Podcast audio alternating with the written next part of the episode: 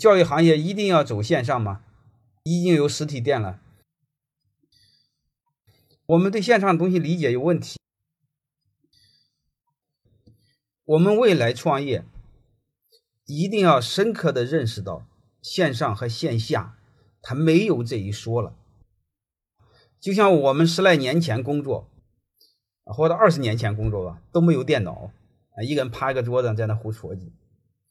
你会发现，现在开公司，电脑、网络、无线是标配。我不知道大家能不能理解这个事儿。然后泰山管理院好多年前就要求每个人在配电脑，一再不一不再配台式电脑，只配笔记本电脑。然后过两年泰山管理院再搬家，我要求就没有固定办公位，只有一个人配一个行李箱，就是配一个储物储物储物柜子。然后再就是电脑也不配，什么也不配，只配一个电源线和一个上网密码。这就是未来的办公。所以我想说什么呢？就是我想说，未来我们在创业不存在的线上和线下，线上线下一定融合。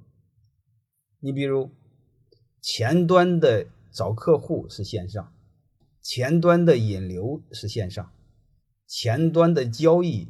是线上，唯有一个交付，你看是什么产品？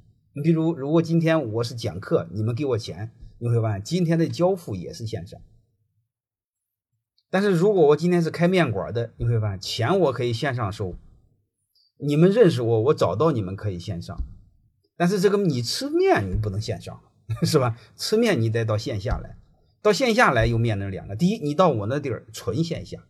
还有一个，我给你送过去，你会发现这个事儿，你会发现这个事儿又是线上是解决的，因为整个过程你看是在线下跑，你会发现它背后的数据的管理在线上。还有一个呢，就是如果我面我线上卖，呃，你们你在家里收，你看唯一一个就是我弄个中央厨房就好了。假设我是个面馆，我没有门店的面馆，我线上卖面。我不知道各位听见了没有？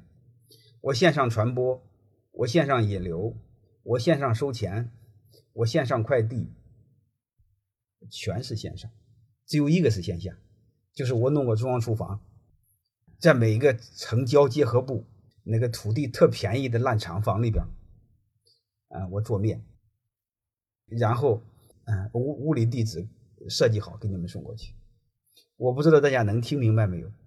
未来的。未来的从现在开始，包括你们在座的各位，一定要考虑你们的公司重新结合你对线上线下的理解，把它高度融合在一起，就是没有线上线下这一说。